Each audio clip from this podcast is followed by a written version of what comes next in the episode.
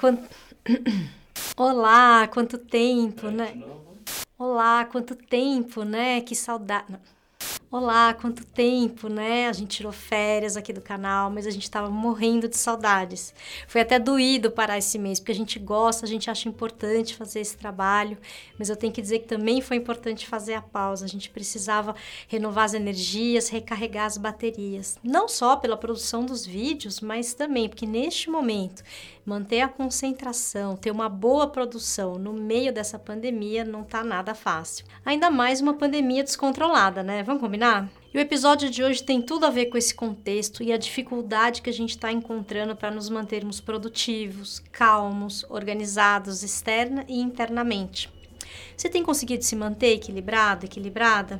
Você tem conseguido trabalhar e ser feliz? Vamos falar um pouco sobre essas coisas?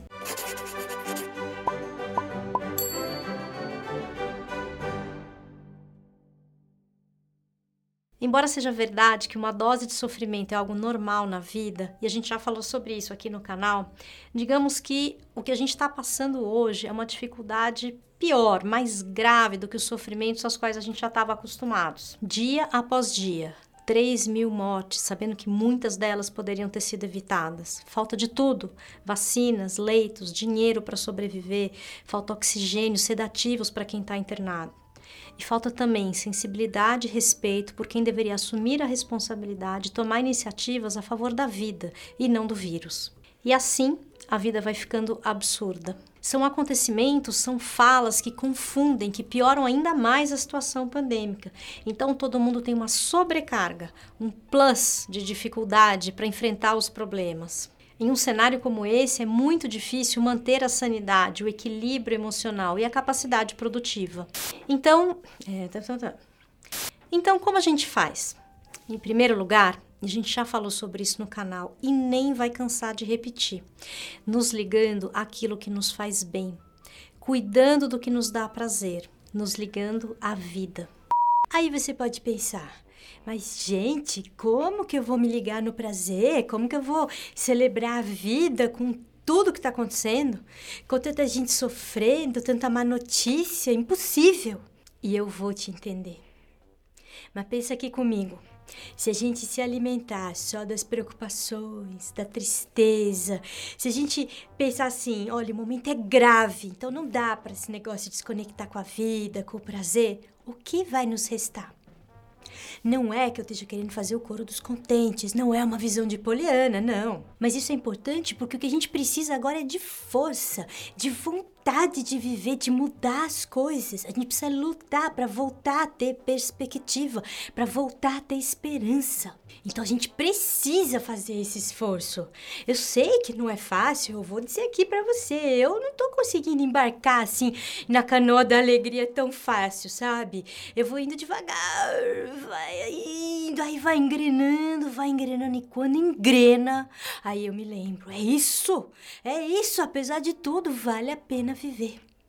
Você já reparou quais os sentimentos que estão te habitando nesses últimos tempos?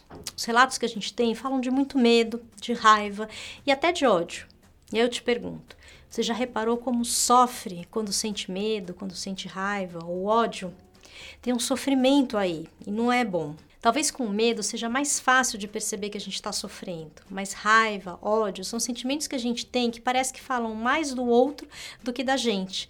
Eles são direcionados para fora, então parece que a gente está sentindo aquilo por causa do outro. Mas, assim como o medo, eles também nos fazem sofrer. Se você tiver com dificuldade para perceber isso que eu estou querendo dizer, que é perceber o sofrimento no ódio, faz um exercício rápido aqui com a gente. Mentaliza um momento muito bacana, um momento que você está com pessoas queridas, que vocês estão rindo, relaxados, num lugar bacana, você está feliz, você se sente bem. Pensou? Agora lembra de um momento em que você sentiu muita raiva ou sentiu ódio, porque alguém de repente foi cínico ou desrespeitou algo que é muito importante para você. Consegue perceber a diferença entre esses dois momentos? Você consegue perceber como raiva, ódio também traz sofrimento? Claro que você pode argumentar que a raiva muitas vezes te dá força para superar alguma situação.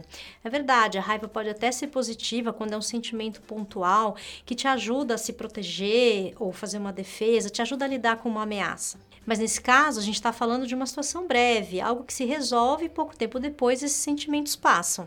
Agora imagina você passar um ano inteiro sentindo raiva, ódio ou medo, ou os três juntos. Isto é um efeito psíquico profundo e destrutivo. Quando a gente pensa na sociedade como um todo, a gente começa a perceber a importância de falar sobre isso, de cuidar desses sentimentos. Porque se passar um ano com medo já é ruim, imagine passar 10, 20 anos. É assim que muitas pessoas se sentem, pessoas que têm sido vítimas dos discursos de ódio por muitos e muitos anos em nosso país. Seja contra determinados grupos, identidades ou povos, esses discursos refletem um imenso preconceito e um olhar enviesado sobre a realidade. E se os discursos de ódio têm consequências graves para a vida das pessoas contra quem eles se voltam, a gente quer lembrar que você que odeia também é vítima desse discurso.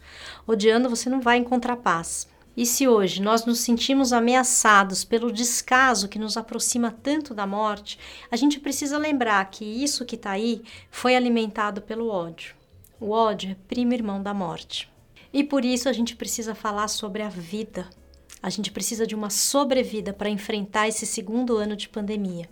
Se a gente ficar preso no ódio, no medo, na raiva, os agentes da morte, da opressão vencem vencem porque a gente perde a nossa força, a nossa criatividade, a nossa capacidade de mobilização. Uma mente cheia desses sentimentos não sonha, não acredita, não se mobiliza.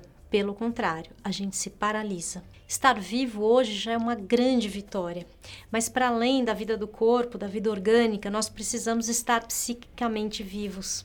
Somente com um psiquismo vivo, pulsante, ligado à vida, nós vamos encontrar soluções necessárias. Nesse sentido, a gente chama a atenção para o efeito que as narrativas têm sobre nós. É preciso estar atento, atenta, não admitir que as pessoas falem mentiras que nos lançam à morte só porque elas estão defendendo os interesses pessoais delas, sejam financeiros ou de poder. Para encerrar esse vídeo, eu e o Francisco queríamos deixar claro que o nosso trabalho, o nosso canal, não são espaços para discussões político-partidárias. Mas também precisamos enfatizar que nos baseamos na ética de que aquilo que assegura a vida é inegociável. Se o episódio de hoje precisou falar sobre aspectos da nossa vida cidadã e, portanto, política, é porque o momento é grave e exige que nos mantenhamos vivos e atentos. Buscar o equilíbrio e tentar se ligar às coisas que nos conectam à vida, além de, hoje em dia, serem dicas fundamentais para o cuidado com a nossa saúde mental, são também atos de resistência política. Desejamos muita saúde a todos que nos acompanham neste canal e que a gente possa juntos nessa nova temporada explorar ideias, conceitos, dicas para a gente poder viver e trabalhar com mais saúde mental e equilíbrio emocional. Até sexta que vem.